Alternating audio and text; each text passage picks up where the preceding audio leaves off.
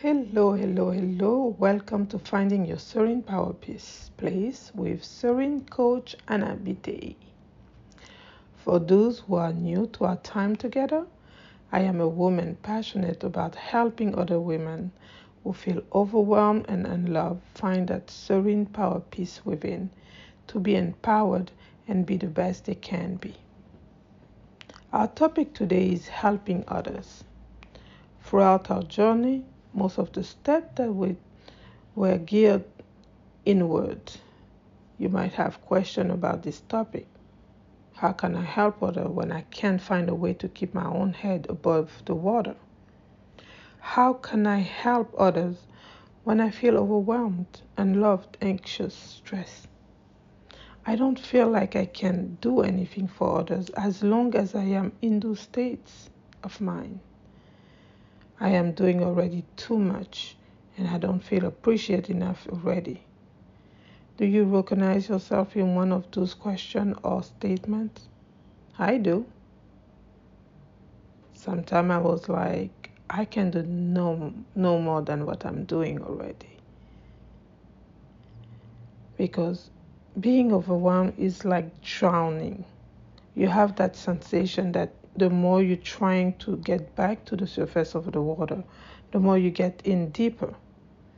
And while you are in that kind of state of mind, I ask you to help someone. Don't I know already that your plate is full? You have no more space for something else? And I already gave you so much to do. You have to rebuild your relationship with God. You have to rebuild your relationship with yourself. You have to create a serene environment. Take care of yourself. Be your own cheerleader and think of the future. And now, I ask you to think about others and help them. This is a lot. I will say yes and no. As human beings, we live in society. We live with other people. And we thrive and do our best when we take time to do things for others. When you are in a group, human beings tend to excel. Let me give you example of what I'm trying to tell you. During a catastrophe like a fire or tsunami or flood, you see people doing things they will never be able to do in normal time. For example, they will make a human chain to go get somebody in those raging water, or somebody throwing themselves in a fire to go get a uh, kid that's trapped, or people searching through gravel to get someone that they just heard their voice and are still alive.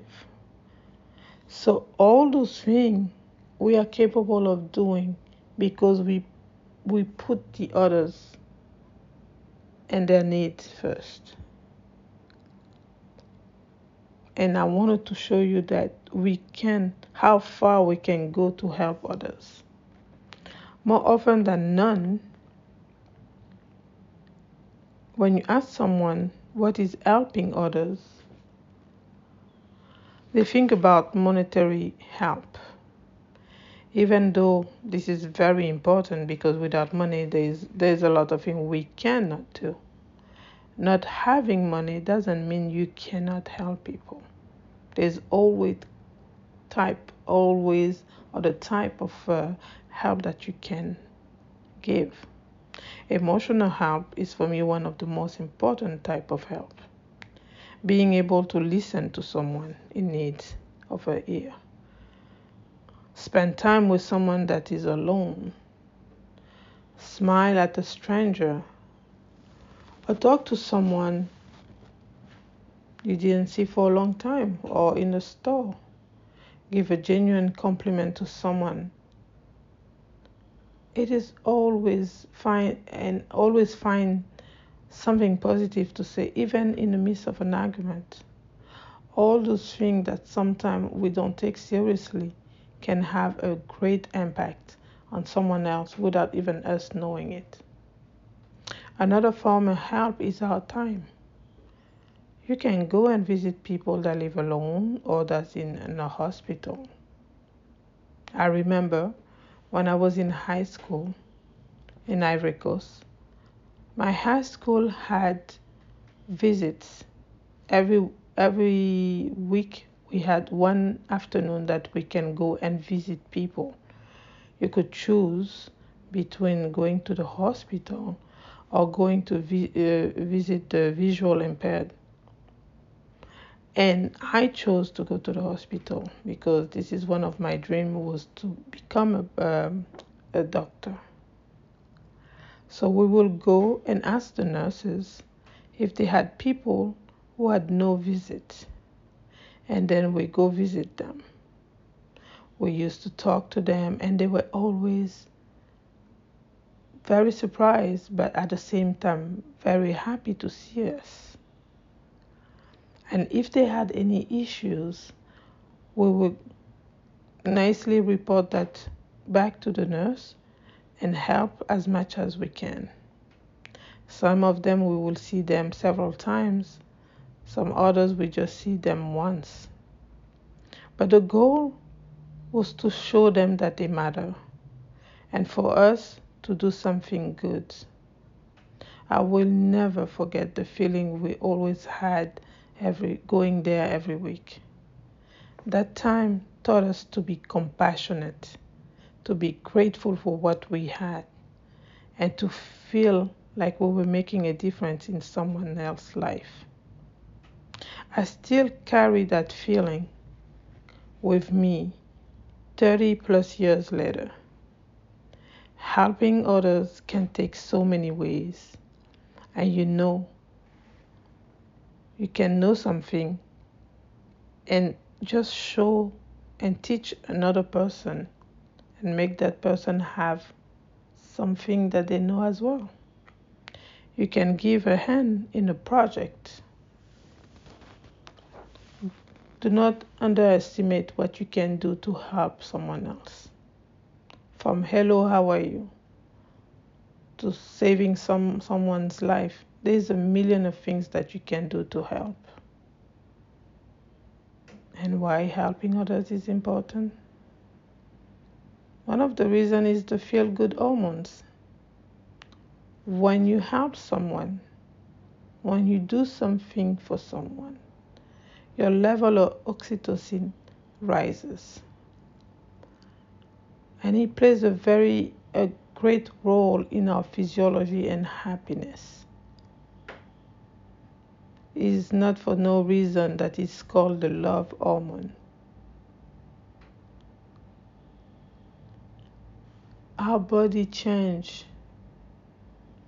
our mind change when you help someone. Genuine help is love to its best expression.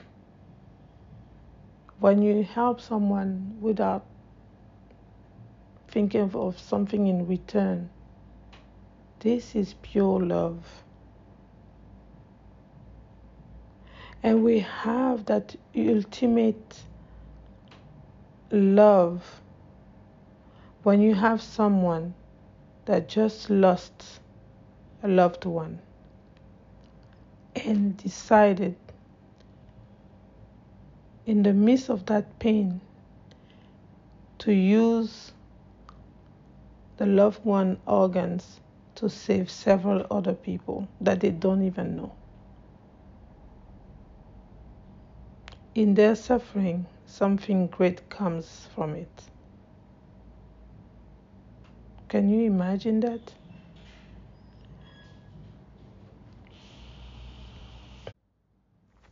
Another example that we have is when someone use something terrible that happened to them and transform that to find a way to help people in the same predicament to find ways to grieve or to find ways to figure out how to get out of the problem and they use that pain that they have and make something really great about it. Like you will see people that lost a child uh, uh, because of a disease, make that uh, have a non-profit organization and where they help other parents deal with the same issue, or you see people that's uh, that lost a child or that that make a, some a group for people to cope with the, the, the, the loss of their child. So all those things that people do in the midst of their their pain to help others that make and it make it help them grieve and go through their own situation and make a sense of that loss most of the time. In my case, even though I didn't have much, my house was always open to the youngster in the, the, the neighborhood. My kids' friends were always welcome in my house and safe. They could talk to me when things were not so great, and for me, they were all my kids, and I treat them like such. It was a non judgment zone, and I made clear that I was there if they needed me in any ways. From what I got back, I can't even describe that. I had so much love for those kids, and they gave that back to me.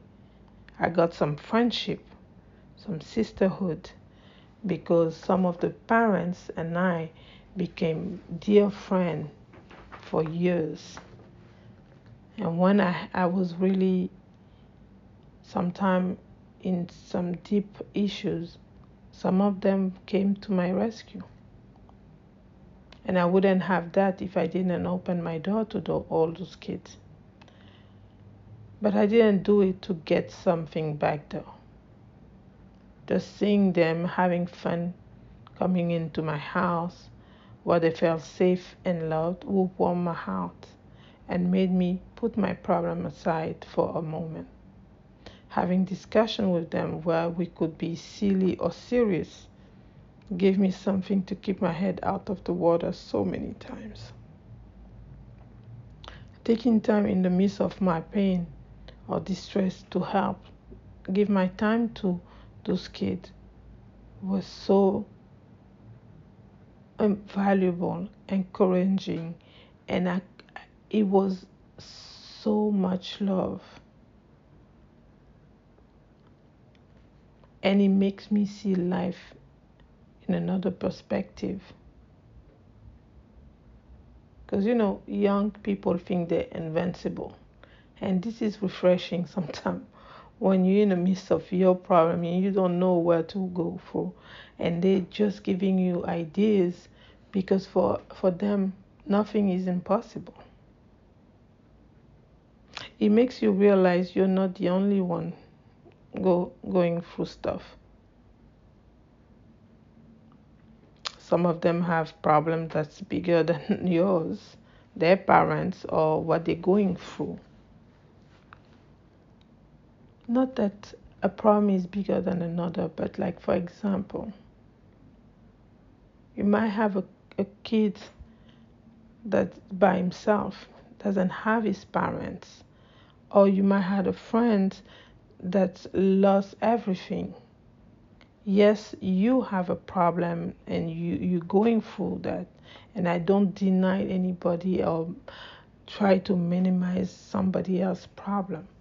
But some issues are i will say bigger than others. And even though the way you react to it is your own way we can say that sometimes we can figure out a way to understand those problems and then figure out what to do with them. Some are bigger than the others. And then I can tell you when you see other people's problem It gives you a sense that you can do it, you can conquer, you can face them and conquer them. And you might find a way to do so. Some problem may become blessing when you learn the lesson in them. And that is why it is important to have your relationship with God. Because I truly believe when you have God on your side and you have those conversations with Him, and when you're so deep into an issue that you can turn around and say, Hey, God, I don't see a way out. Can you help me? Can you show me what to do? I believe He will do so. But you have to have that relationship where you can hear Him, where you can ask Him questions and see what is the blessing in there. What God wants me to, to understand. What God may want me not to do or do. Because sometimes we may want something that's not really good for ourselves.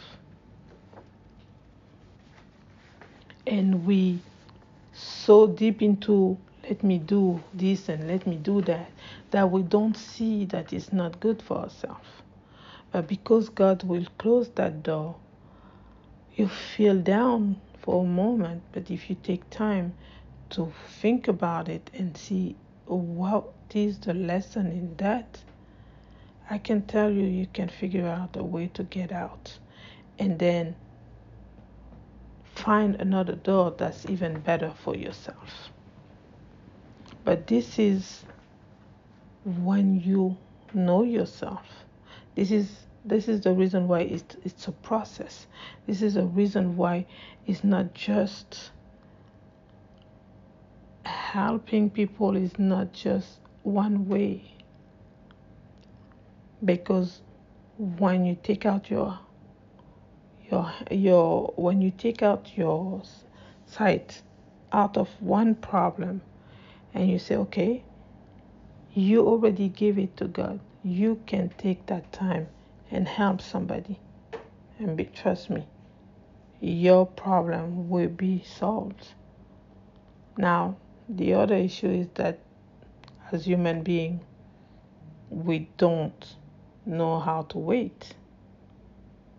And God's time is not our time. So but when we take the time to take out your eyes from our problem and take put them back on someone else, I'm telling you, the time shrinks and you see your problem being solved or you see the solution or something comes to you that you didn't expect. Like I said, you reap what you sow. You have to be intentional and genuine.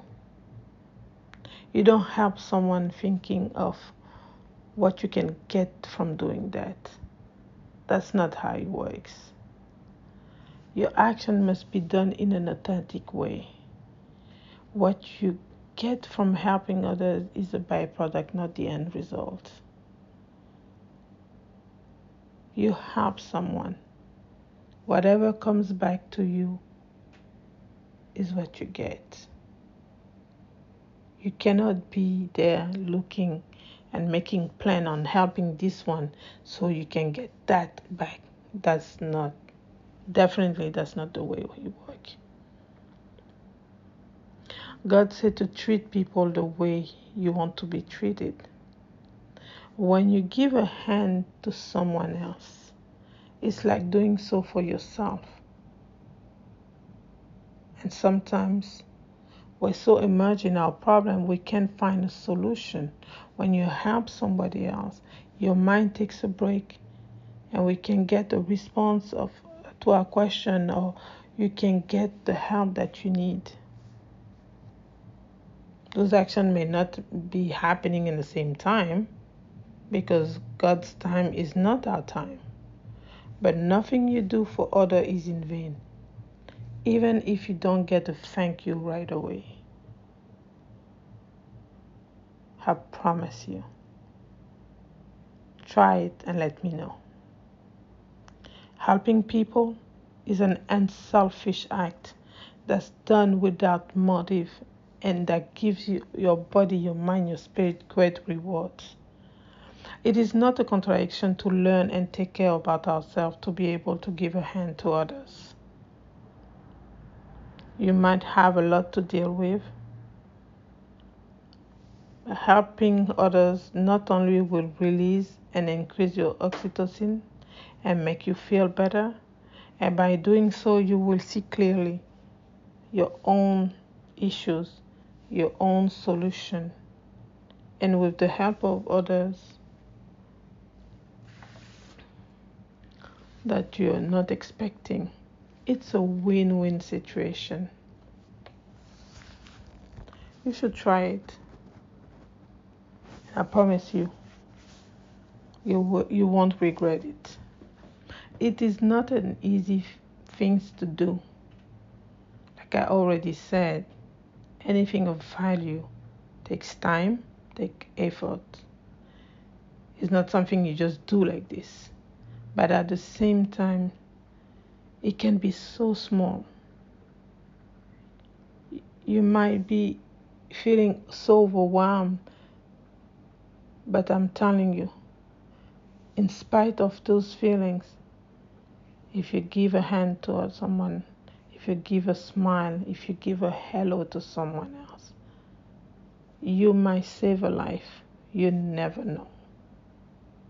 We have countless stories where the person was saved because somebody just say, "Are you okay?"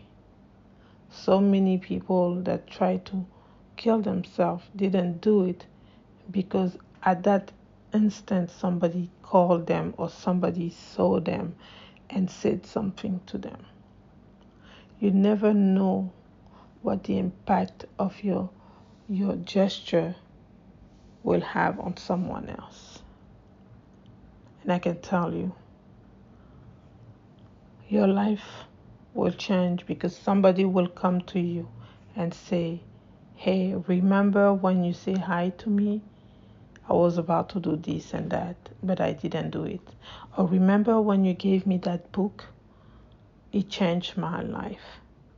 Or remember when you gave me that food? I was able to feed my family that day.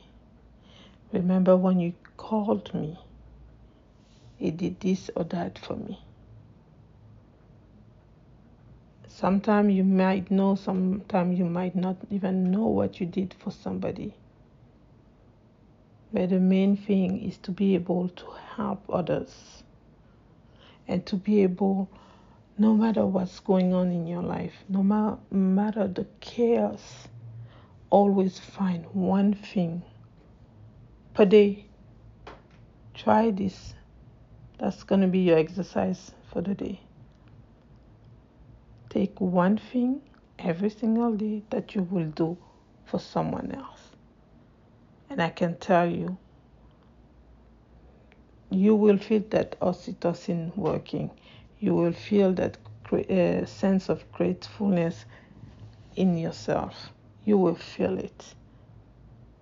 And I can tell you, it's not something you can describe, it's only something that you can feel when you help someone.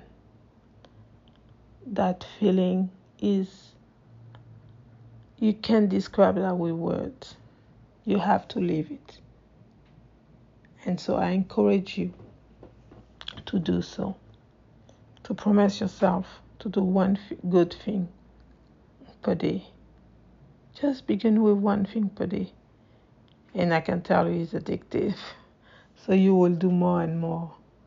And you will help people. And by doing so, your life will change. One of my strengths is my smile. I give it freely to make others smile, to give hope, to warm somebody's heart and this is the reason why I encourage you to smile.